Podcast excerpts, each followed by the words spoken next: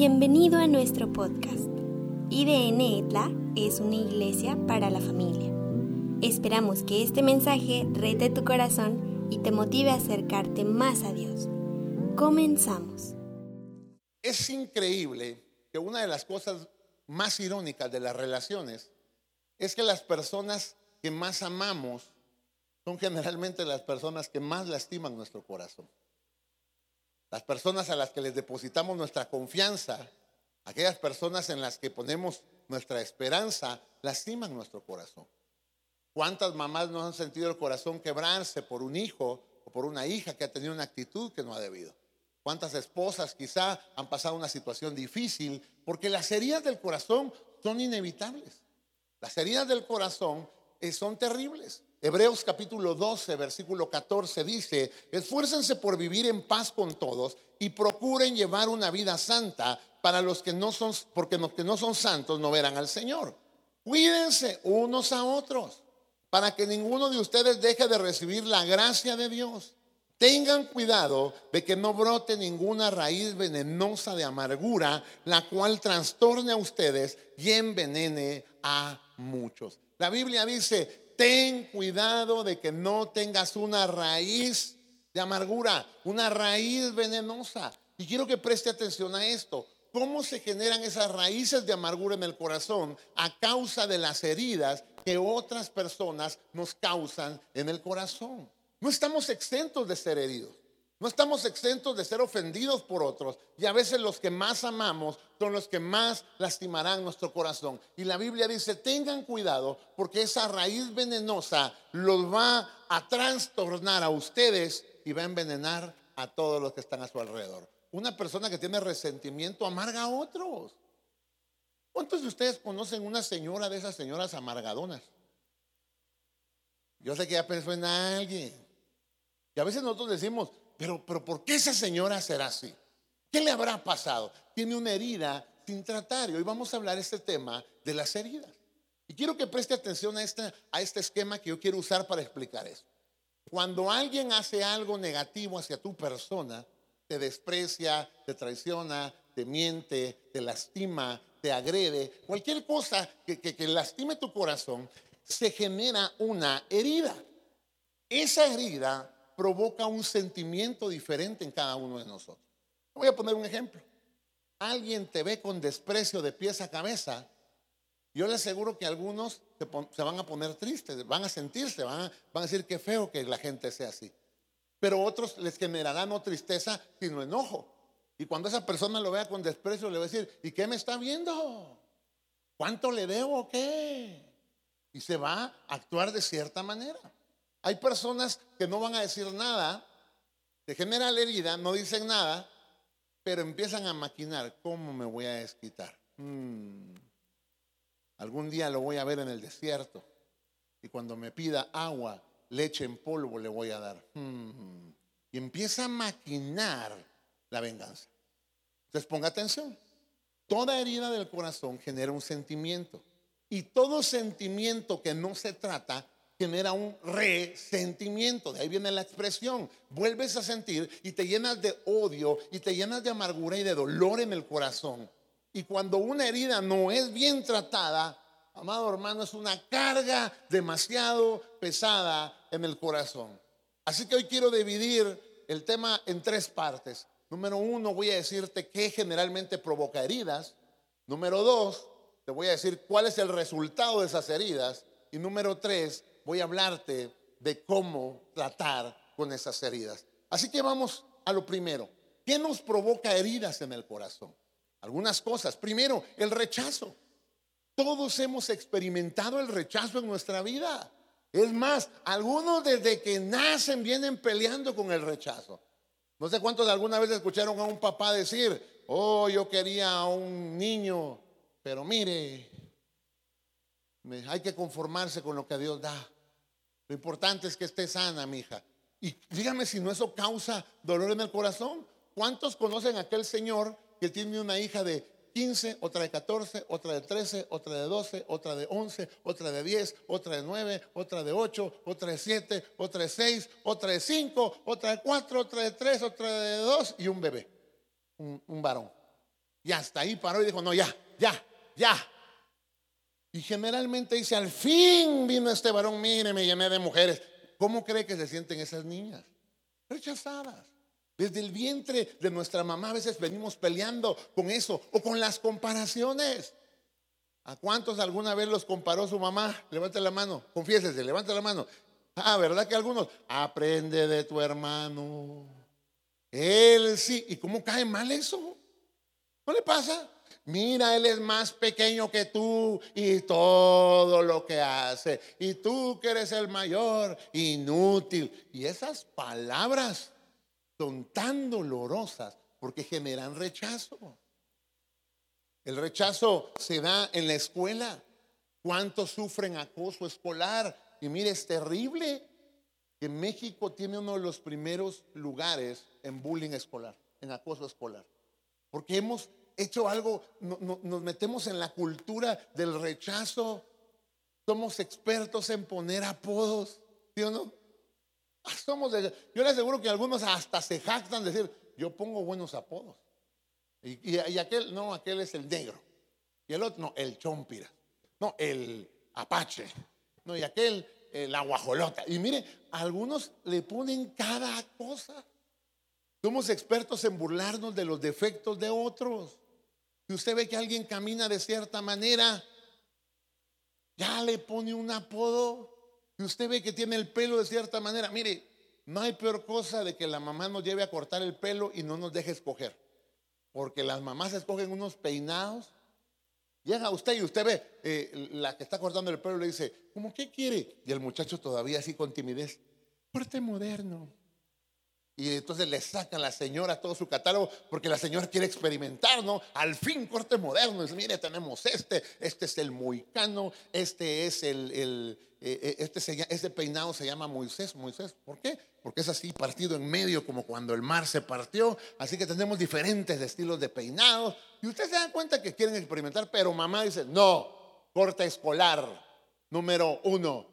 Y usted solo siente que cae su pelo y usted llora. Cuando llega a la escuela y lo ven sus amigos, ¿verdad que todos tus amigos te dicen, oye, qué buen corte, bro, felicitaciones? No, le empiezan a decir cuánto apodo pueden.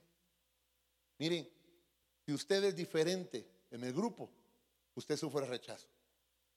Me acuerdo que en mi escuela no todos eran muy grandes, yo era el más grande de todos. Y de repente usted se imagina todos los apodos. Yo me sé todos los apodos que les dicen a la gente alta. Todos. No se los voy a decir porque pueden ser usados en mi contra, así que no se los voy a decir. Pero es horrible cuando te sientes menospreciado. Somos expertos en eso. Y por favor, no hagamos normal la burla.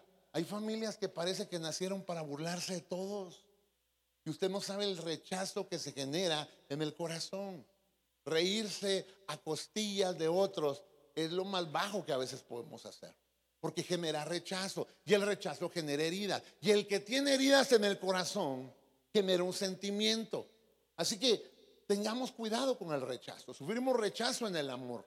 ¿Cuántos alguna vez te enamoraron y ese jovencito jugó con tus sentimientos, te rechazó? Es tan común que de repente el joven bien enamorado, ah, yo estoy enamorada, y resulta que su galán anda con otros por ahí que su galán no solo está con usted, sino con otros y el corazón se quiebra. El rechazo que sufre una mamá.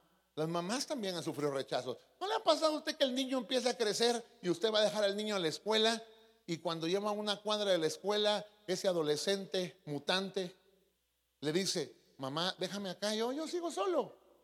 Y la mamá que no entiende todavía qué está pasando le dice, no, no, no, no, no, te voy a dejar hasta la escuela porque mi mamá me iba a dejar a mí y es peligroso mamá, quédate aquí. Y, el muchacho todo avergonzado. Cuando llega a la escuela, la mamá todavía, ay, mi lindo, y lo empieza a peinar y, mamá, mamá. Y todavía de eso le dice a mamá, no, yo soy tu mamá, yo soy tu mamá. Yo te traje a este mundo. Y si te portas mal, te puedo sacar de él. Así que hazme caso, por favor. Y todavía la mamá le da un beso y el muchacho, ¿qué hace? Mamá, ya, y la mamá se va y cuando va cruzando la esquina aparece una amiguita. Y las mamás que tienen un oído, ¿no? Y la amiguita le pregunta, oye, ¿esa señora quién es? Y el jovencito ese abusivo. Ah, es la señora que nos hace el quehacer en la casa. Sí, pero vino a dejarme mi lunch porque mi, mi, mamá, que es empresaria, no pudo venir y, pues la mandó a ella. Y la mamá allá en la esquina solo se el corazón. El desprecio. Todos hemos sufrido ese desprecio. El desprecio por donde venimos, el desprecio por nuestro apellido, el sentirnos avergonzados por la familia en que venimos. Y ese, ese, ese rechazo genera demasiado dolor en el corazón. El rechazo que se siente en el matrimonio, cuando a veces somos demasiado despectivos. Ahí llega ella bien contenta, mi amor. Porque sabe usted que hay esposas que son así un dulcito, ¿no? Ay, mi amor. Y el hombre que es una papa sin sal, por la forma y por la manera en que lo trata. Y le dice, ya hombre, déjame. Qué barbaridad. Tanta miel, tanta miel. Winnie Pooh te voy a poner de apodo. Tanta miel, ya, ya. ¿Cómo se siente eso? Menosprecio. ¿No le pasa al esposo que un día llega romanticón? Sobre todo cuando va llegando la noche, ¿verdad? Mi amor, mi vida. Y ya cuando llega a, la, alcoba y se mete entre las sábanas y hasta pone su voz de, de Casanova, ¿verdad? Hola, nena. Y ella solo se voltea, que hola ni que nada. Déjame dormir porque estoy cansada. Además me duele la cabeza. Así que no me molestes. Y no ronques tanto, por favor. Si vas a roncar, vete, a la, vete allá a la sala, por favor. Déjame en paz. Y usted sabe qué le pasa en el corazón a un hombre cuando eso sucede. Y no hablo de la, por la intimidad, hablo por la manera de tratar. Tu corazón se empieza a reducir porque se siente menospreciado.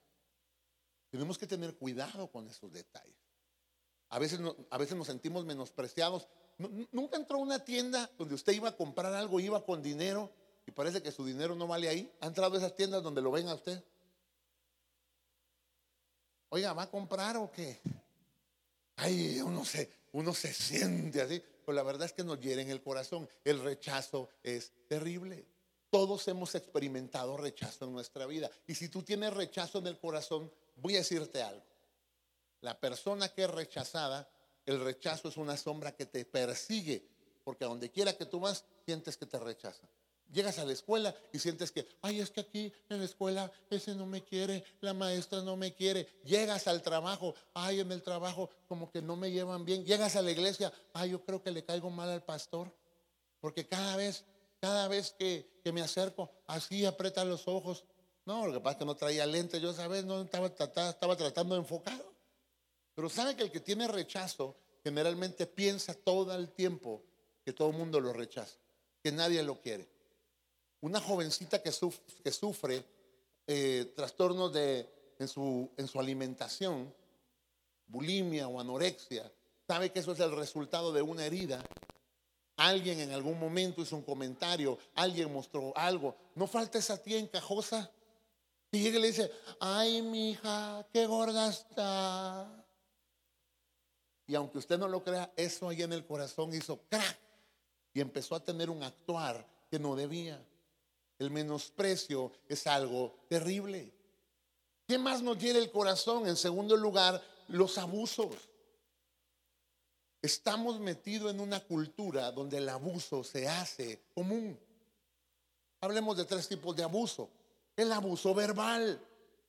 Miren, somos tremendos para, para con qué facilidad herimos con nuestras palabras.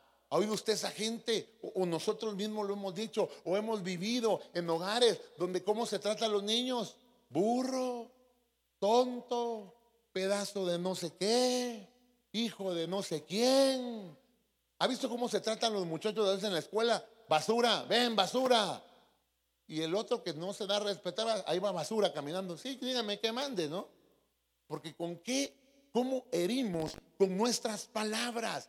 No, nos lastimamos con la manera en la que hablamos. Eso no está bien, porque eso lastima el corazón. Usted no sabe cómo le afecta a un niño que usted lo trate de esa manera. Cuando un papá le dice, eres un bruto, bueno para nada, inútil, ¿sabe cómo crece ese niño? Con complejos en su corazón. Porque para un niño las palabras que un padre le diga son muy importantes. Mire, a un niño lo puede maltratar cualquier persona y le va a doler, pero no le va a doler tanto, no le va a afectar tanto como cuando es su padre el que usa esas palabras. Tengamos cuidado con esas palabras que lastiman. Eso genera dolor en el corazón. No digamos eh, el abuso físico. ¿Sabe usted cuántas personas sufren abuso físico? ¿Cuántas mamás de repente cuando están enojadas sacan el cinturón o lo que tengan? ¿Cuántos tuvieron una de esas mamás de que a lo que tengan?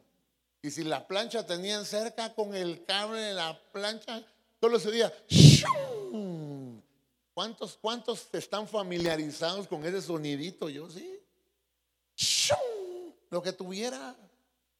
Y de repente tú te das cuenta que hay mamás que están tan enojadas que toda la ira la dejan ir sobre ese hijo. Hasta que ya se calmaron. Ah, pobre muchachito. Eso es abuso físico. Sufrimos abuso físico en la escuela. ¿Sabe usted cuántos muchachos les gusta andarle pegando a otros solo porque sí? Y eso genera dolor. Cuando hay dolor, eso nos hace tener sentimientos negativos. Nos hiere el corazón, lastima el corazón, e-, ese abuso que pudimos experimentar en nuestra vida. Así que no solo el, el menosprecio, así que no solo el rechazo nos hace daño, el no sentirnos adecuados, el no sentirnos completos, el sentirnos juzgados, también el abuso verbal, el abuso físico, pero no digamos el abuso sexual. Es terrible que México esté en los primeros lugares de abuso sexual. Y que en la gran mayoría de casos de abuso doméstico, hablando de esto, son familiares de los propios niños o niñas los que han abusado de ellos. Y aquí aprovecho para darle algunos consejos. Hermana, hermano, no ande dejando a sus niños en cualquier lugar. Sus hijos son un regalo que Dios le ha dado pastor, pero es que no sé qué hacer. No los ande dejando con el vecino, no los ande dejando por allá. No lo haga. Tal vez algunos no van a estar de acuerdo con lo que voy a decir ahora. Pero yo a lo largo de los años me ha tocado escuchar cada historia del terror. Yo le tengo miedo a las pijamadas. Ah, es que se van a quedar todos los primos allá juntos y, y, quién los va a supervisar. No, ahí los metimos a todo un cuarto porque después de la puerta todo es cama. Sí, pero ahí tiene que estar usted, mire.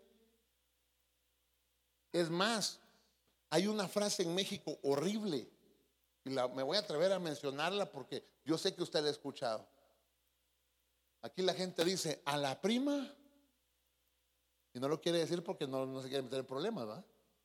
Pero no es lo cierto. ¿Cuántos lo han escuchado? A ver, levanta la mano. ¿Cuántos han escuchado esa frase? Levanta la mano. Quiero, quiero ver. ¿Sabe qué está haciendo eso? está haciendo que nosotros normalicemos algo que no es normal. A las jovencitas, a los jovencitos, hay que respetarlos. Usted tiene que cuidar dónde los dejó. No los ande dejando por todas partes. ¿Saben cuántos minutos puede suceder un abuso? En minutos. Hay personas que por años han cargado abuso en su corazón. Porque no faltó un tío abusivo hijo de Satanás, quien le dijo, no, no, no, no, vamos, esto es un juego, no te preocupes, nadie se va a enterar, es nuestro secreto. Y ya cuando ve que la, que la niña está como, como tratando de sacar de eso, y si dices algo te voy a matar a ti y a tu mamá. Es más, mira, este, con este cuchillo te voy a matar. Mire, historias de horror que me ha tocado escuchar. Estábamos en, un, en una actividad, en un retiro de, de jóvenes eran adolescentes. Y en medio de todo eso, una niña por ahí empezamos a hablar de esto. Yo empecé a decirle, y, también aprovecho una vez para decírselo, decíamos a los niños, eran entre 11, 12, 13, 14 años, sus partes íntimas se llaman íntimas porque son de ustedes. Nadie debe tocarlas, nadie debe eh, eh, jugar con ellas, no se las debe mostrar a nadie. Y en todo eso estábamos hablando de lo que era abuso, y esta niña se nos desmaya y pega un grito y se desmaya. Cuando fuimos a atenderla, resulta que ese día ella descubrió que por años estaban abusando de ella, pero ella pensaba que era un juego. Habían jugado tanto con su mente que esa persona le había hecho pensar que eso que vivía era un juego y que era natural y que todas las familias lo hacían. Usted tiene que explicarle a sus hijos. Mire, estamos en una época donde la información está por todas partes. Ya no tenga miedo de hablarle de sexo a sus hijos y ellos ya saben. Haga la prueba. Ahí está su nena de nueve años. Ay, no, mi nena, ¿cómo le voy a hablar de eso? No, si su nena quiere saber, solo dice, Siri, y aparece Siri en el celular. ¿Qué es sexo? Y pluk, y aparece toda la información y a veces la información que no debe llegar. Háblele claro a sus hijos. Háblele claro a sus varones. Yo he sabido de casos donde se van todos los primos y se encierran y ahí empiezan a hacer cada tontería y luego uno abusa de otro. Y lo guardan como un secreto y todo el mundo dice no digamos nada porque es un secreto de la familia. Y perdone que tal vez esté siendo un poquito explícito, pero debemos cuidar eso porque usted no sabe las heridas terribles que se provocan cuando se da abuso en el hogar.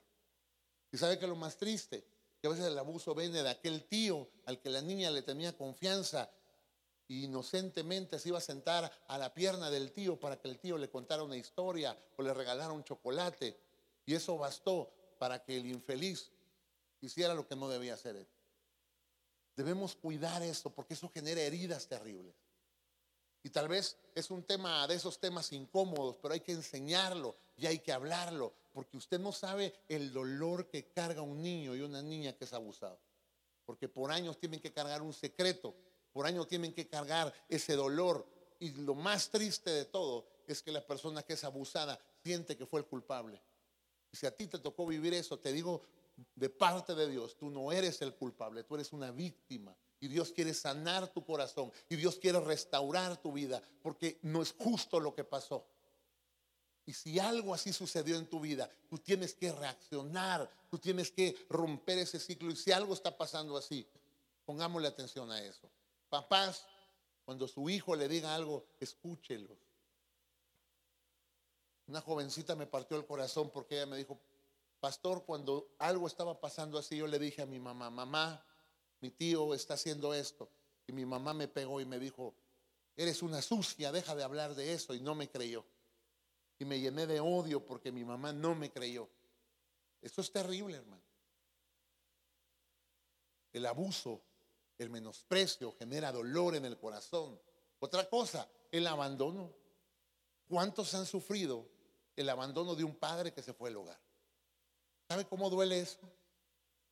Miren, papás, luchen por su matrimonio, por ustedes y por sus hijos. No saben ustedes el dolor que se genera cuando del hogar se va un padre. El, el abandono. Lo sé, yo lo experimenté. ¿Cómo, cómo uno siente que, que, se va? Y se va una parte de uno y se quiebra uno. ¿Y saben qué es lo más triste? Uno, uno de muchacho, de joven o de niño, por alguna extraña razón, uno siente que uno fue el culpable. Uno siente que fue por culpa de uno. ¿Cómo se siente el dolor cuando un hombre te abandona y se va a la casa? ¿Cómo se siente el dolor cuando un hombre no es responsable y ahí anda la pobre señora pagando deudas, trabajando y el hombre sentado viendo televisión? Eso también es abuso. Eso es menosprecio. Eso es desvalorizar. Hay, hay, hay, y aprovecho también para decirles, un día usted tendrá su novio, su, su novio jovencita, su novia jovencito. Pero le voy a dar una clave todo lo que pasa en un noviazgo, todo lo que pasa en un noviazgo, cuando llega el matrimonio se maximiza. No piensa que va a cambiar. Si el muchacho ahora que está, ahora que son novios, le, le, dice, a ver, ¿con quién estás hablando? A ver, enséñame ese celular. Y, y le pega un jalón y casi le arranca el brazo. Póngale atención a eso, esa es una alerta. ¿Usted cree que cuando estén casados, él se va a medir con eso? No. No se va a medir. Y a veces nosotros, nosotros solo pensamos que hay abuso cuando es de un hombre hacia una mujer. Pero cuánto he visto yo este caso, yo sé que usted lo ha visto. Hay una jovencita así, chiquitita, chiquitita, bonita. y tiene un su noviezón. Pero me lo maltrata el pobre. Ahorita, ahorita me traes una coca. Coquita, coquita, coquita. Allá va el pobre muchacho. Ay, la coquita. Cuando regresa con la coquita, ¿verdad? Aquí está la coquita. ¿Y esto qué es? ¡Pah! Se lo tira en la cara. De dieta. ¿Qué? ¿Quieres que me engorde o qué? Y aunque parece broma, yo he visto mucho de esto. Y sabe, eso no está bien. Eso no es correcto. Debemos cuidar eso en nuestra vida. El rechazo, el abuso, el abandono, la traición. ¿Cuántos han sufrido traición en su vida? ¿Sabe que no hay cosa más dolorosa que cuando hay un engaño en un matrimonio? Si usted tiene su esposa, si usted tiene su esposo, no cometa la estupidez de quebrar su matrimonio por algo que es pasajero. Porque usted no sabe las heridas, a veces de muerte que se generan con eso. Estamos en una cultura donde el que tiene dos mujeres, ese es el buen hombre. Porque mire, todas andan detrás de él. No lo haga. No lastime su matrimonio. Pastores, si ya lo hice, busque la ayuda de Dios. Dios restaura. Yo creo que Dios restaura y creo que Dios cambia y lo he visto. Pero, pero si lo puedes evitar, no vayas ahí, porque las heridas que se generan son terribles. Cuando una mujer sufre una infidelidad, ¿sabe que es inevitable? ¿Sabe qué empieza a hacer esa mujer? ¿Y con quién fue? Dime quién fue, la quiere conocer. ¿Sabe para qué la quiere conocer? Para compararse. Para ver si está más fea o más bonita. No haga eso. Eso lastima el corazón. Eso trae dolor. La vergüenza pública. Ahora, esto solo es una introducción un esbozo de lo que son las heridas. Y sabe, la primera parte le dije, hay heridas. ¿Qué generan las heridas? De aquí viene esta parte. Haga esta prueba que le voy a decir ahorita. Voy a leer algunas cosas que si usted las tiene en su vida, seguramente hay una herida y debe ser sanada. Número uno, enojo. No hablo del enojo porque algo salió mal. No hablo del enojo porque alguien eh, sucedió una situación hablo de ese enojo continuo que está en el corazón. ¿Cuántos han visto a ese adolescente que anda bravo todo el tiempo? ¿Conoce alguno? Sí, pastor. Hasta la cara se le, hasta se le ve el rostro, molesto todo el tiempo. Y la mamá a veces dice, pero ¿por qué, por qué está así? Si le doy todo, si, si no le falta nada. Y ella no sabe que ese enojo no es por ayer, por antier, es por algo, eh, algo de hace tres años. Es por una herida que se generó. ¿Recuerda lo que le enseñé al principio? Toda herida genera un sentimiento, una emoción. Y ahorita voy a esa parte. ¿Qué emociones se generan? ¿Enojo? ¿Estás molesto? Hay esposas que todo el tiempo están bravas. Y el esposo llega a la consejería y dice, mire pastor, mi esposa vive brava todo el tiempo. No sé qué le pasa. Yo creo que deberías de pensar y retroceder y analizar y esa bravura no la provocaste tú. Y no la provocaste hace un buen tiempo. Personas que viven molestas, amargadas.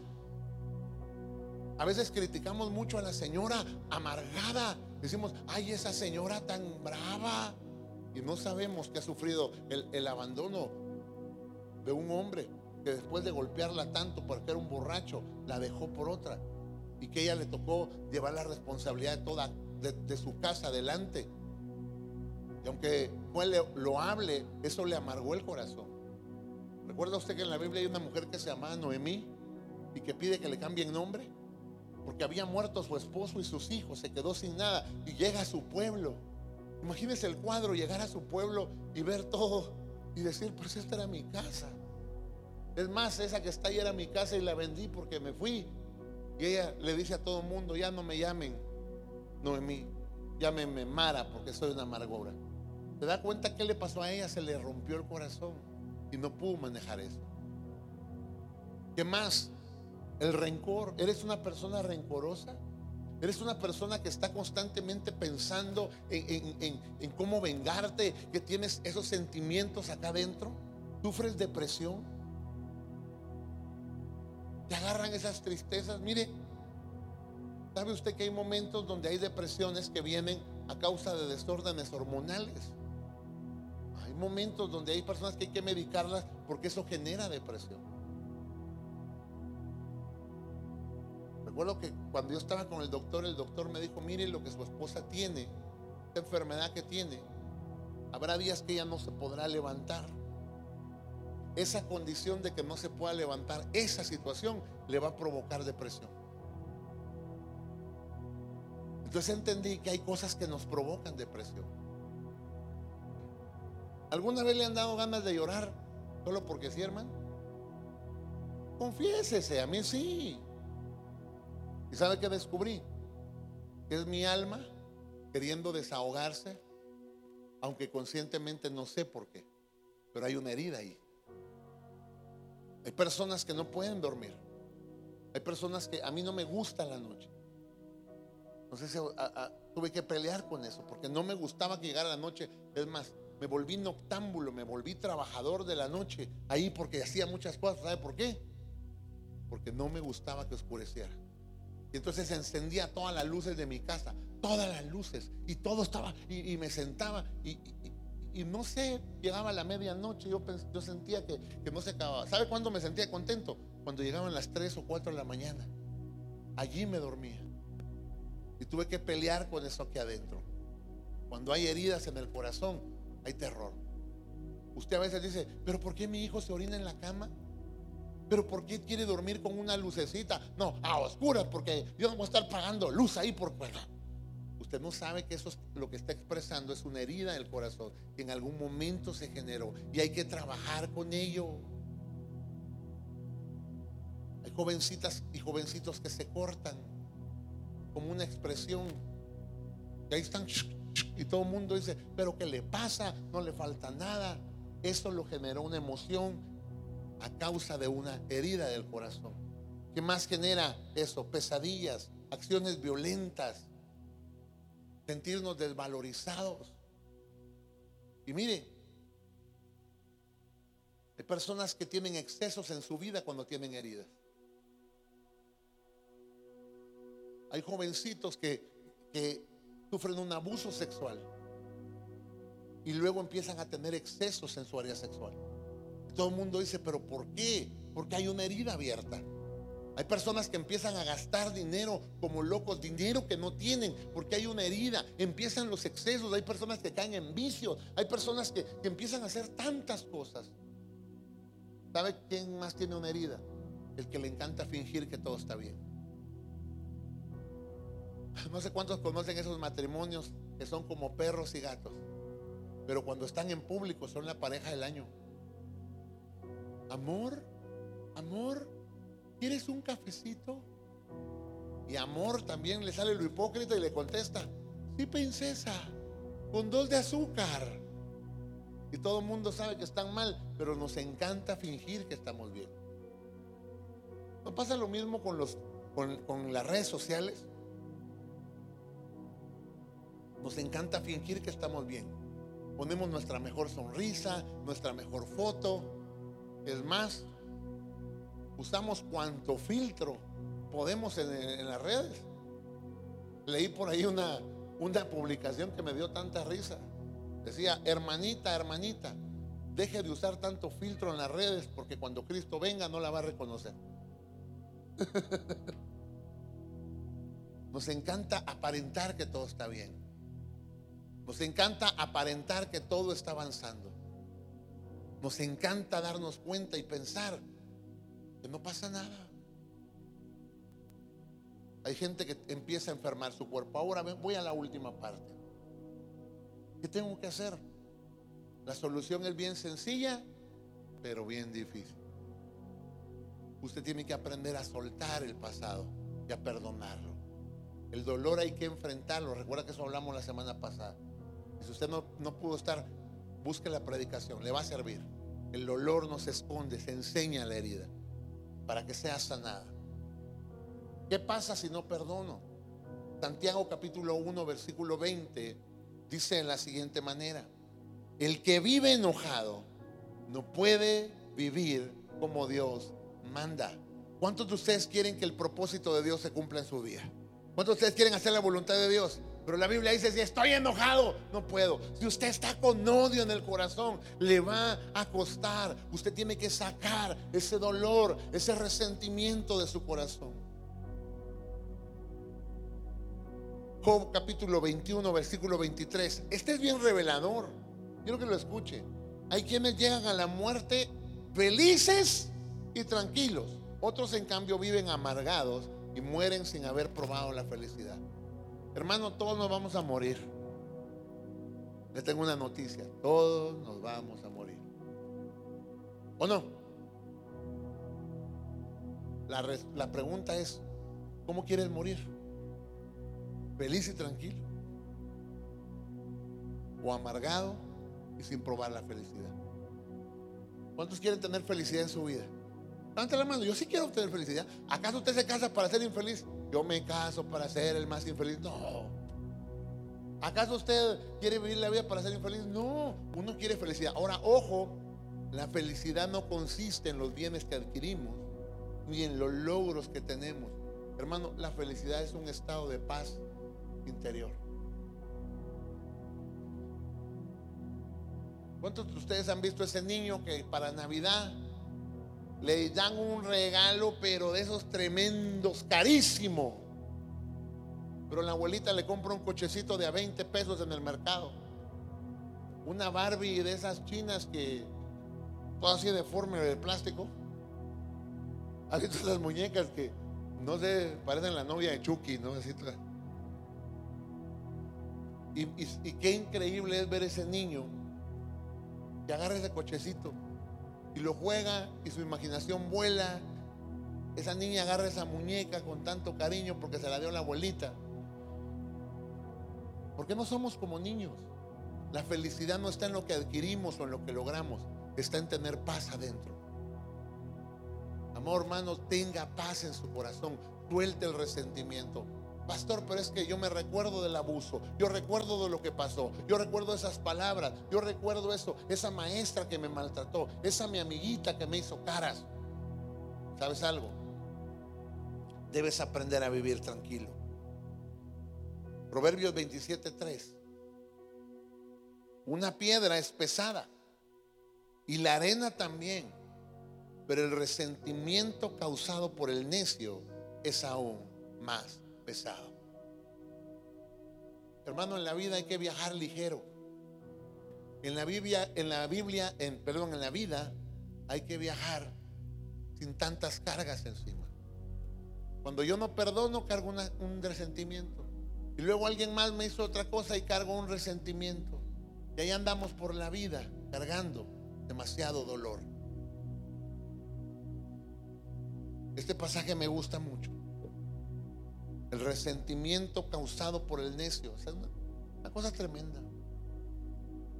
¿Por qué te aferras a no perdonar? Pastores que no lo merece. Es que no se trata de que la otra persona lo merezca, porque realmente no lo merece.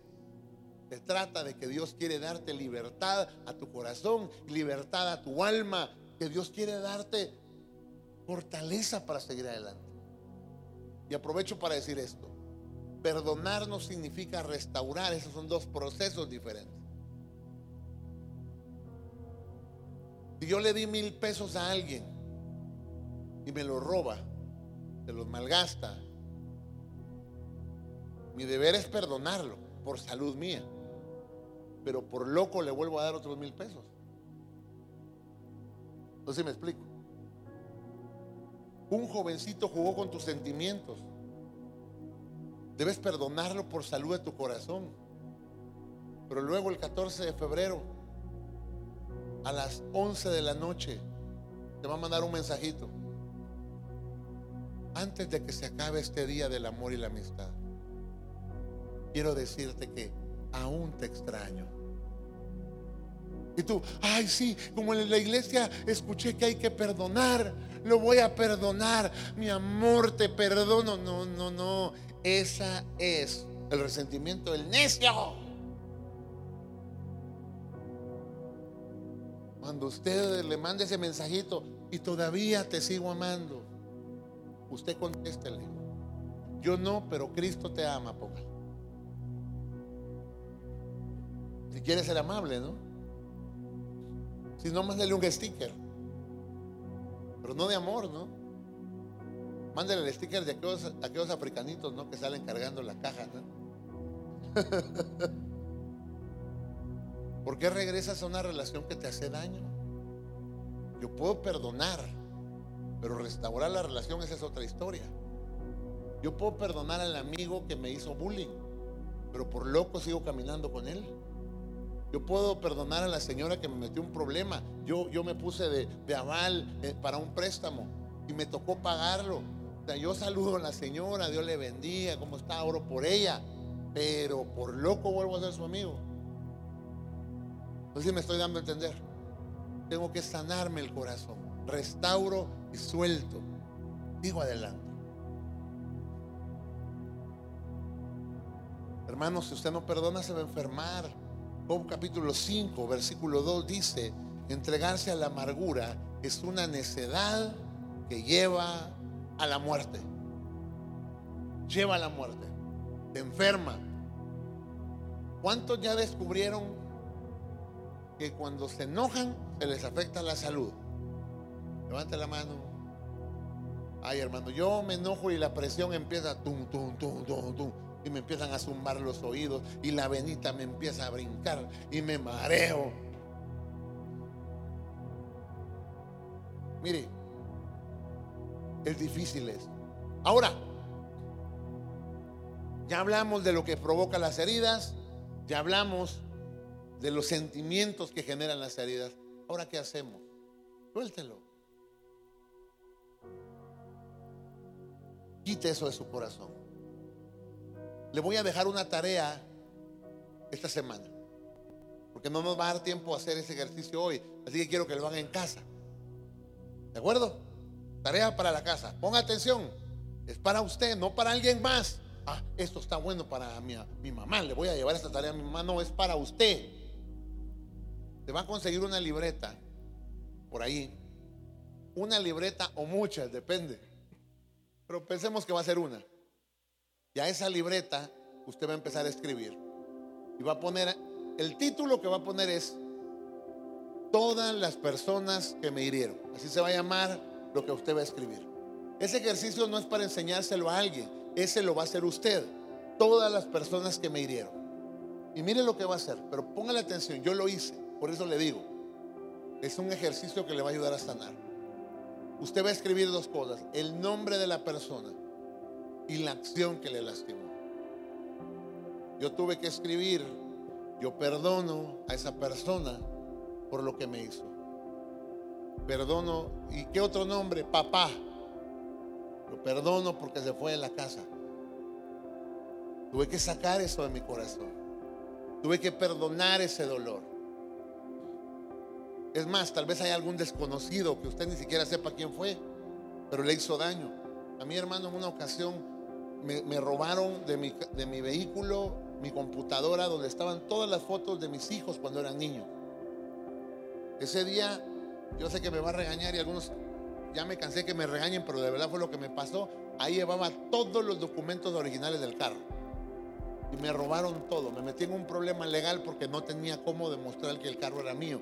Ahí iba la factura, ahí iba todo.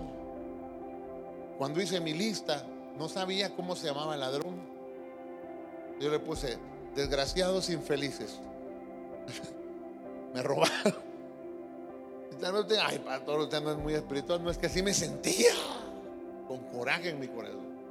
Entonces usted va a escribir el nombre y va a escribir la herida.